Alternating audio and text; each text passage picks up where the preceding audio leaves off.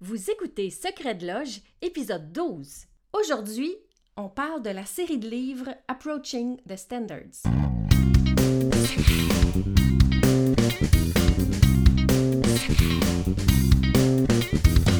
Vous écoutez Secret de Loge, le podcast qui s'adresse à tous ceux qui veulent voir la musique avec un œil nouveau et l'entendre avec une oreille nouvelle.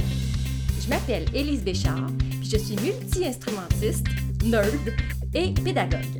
Je me spécialise dans tout ce qui est autour du musicien, le perfectionnement de l'oreille musicale, des trucs d'efficacité et d'organisation, des astuces théoriques, en fait tout ce qu'un artiste a besoin sur le terrain.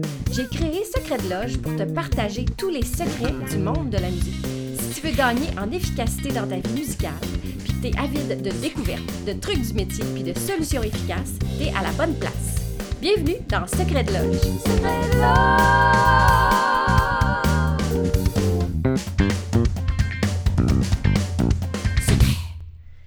À toi, cher musico motivé.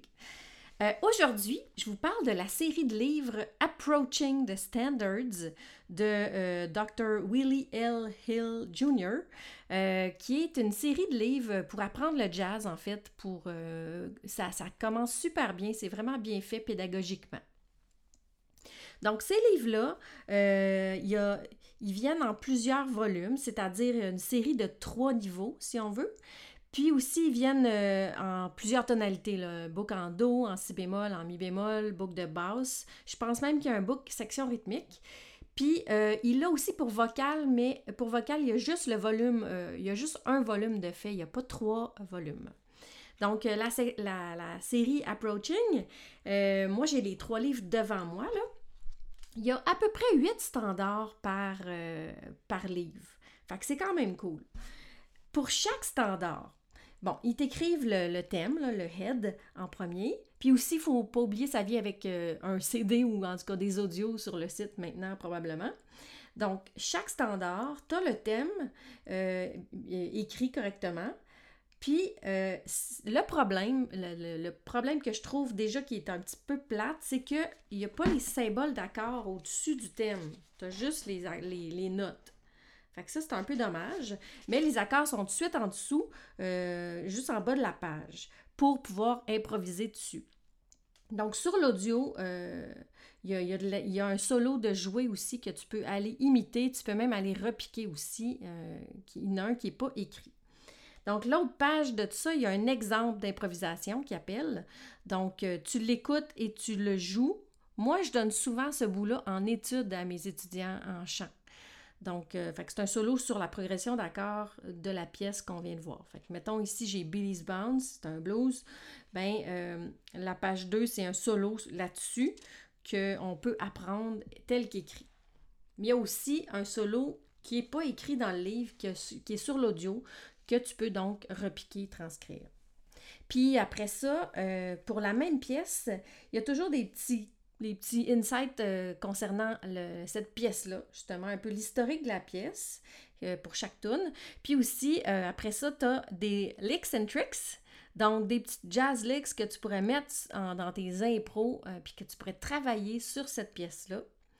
Puis après ça, on peut voir aussi les, les gammes puis les accords utilisés ou possibles d'utiliser pour improviser dans cette pièce-là. Puis finalement, pour chaque pièce, il y a aussi une petite euh, discographie euh, dans ben, quelle version il nous recommande d'écouter. Fait que c'est un super, une super cool euh, série de livres. Moi, j'ai les trois euh, en do, puis j'ai celui qui est vocal, qui n'a pas le même répertoire. Donc, les points forts de cette série-là, c'est vraiment euh, tout l'aspect pédagogique qui est bien dé- décortiqué, euh, qui est bien fait visuellement, c'est super beau, euh, c'est bien aéré, c'est esthétique. Puis le, petit bémol, je dirais, c'est que quand ils, nous écrivent le, thème, là, ben, ils mettent pas les symboles d'accord au-dessus. Fait que ça, c'est un petit peu weird qu'ils l'aient pas fait parce que normalement, ça va de soi. Euh, moi, j'ajouterais à ça mon petit conseil pédagogique à moi que je fais faire à mes étudiants euh, systématiquement quand ils sont en jazz. Euh, c'est qu'une fois que tu as appris ce que j'appelle l'étude, le, solo écrit, si on veut, moi, je leur fais toujours choisir un ensemble 2-5, c'est-à-dire un degré 2 suivi d'un degré 5. J'en reparlerai plus tard probablement dans le podcast, mais si tu fais déjà du jazz, tu sais de quoi je parle. Donc, je fais choisir une petite, une petite ligne qu'ils ont aimée, puis je leur fais faire en cycle de quinte. C'est-à-dire, mettons, ou, ou en cycle de 2-5-1. Fait que, mettons, Ré mineur 7, Sol 7, Do va devenir Do mineur 7, Fa 7, Si bémol, etc. Donc, je fais un cycle comme ça. Donc, avec la, petite ligne qu'ils ont, ont choisie puis qu'ils ont bien aimé, ben euh, ils sont obligés de la faire dans toutes les tonalités.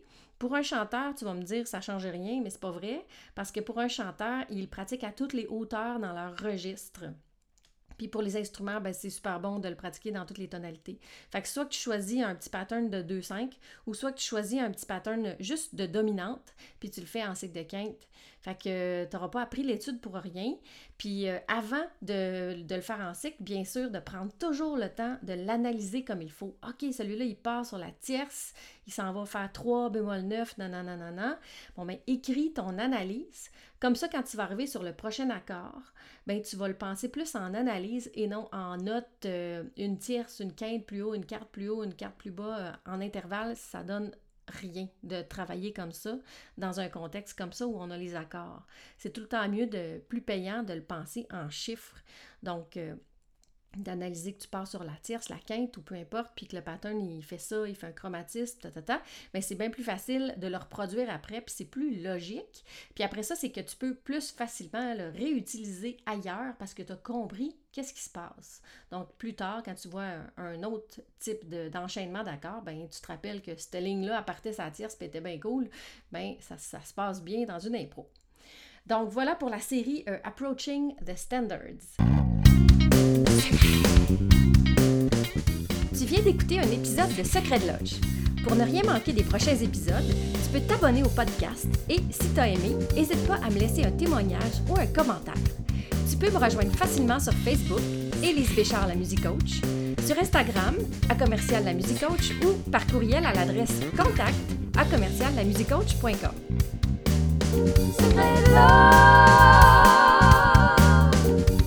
Merci d'avoir été là et à très bientôt dans le prochain épisode.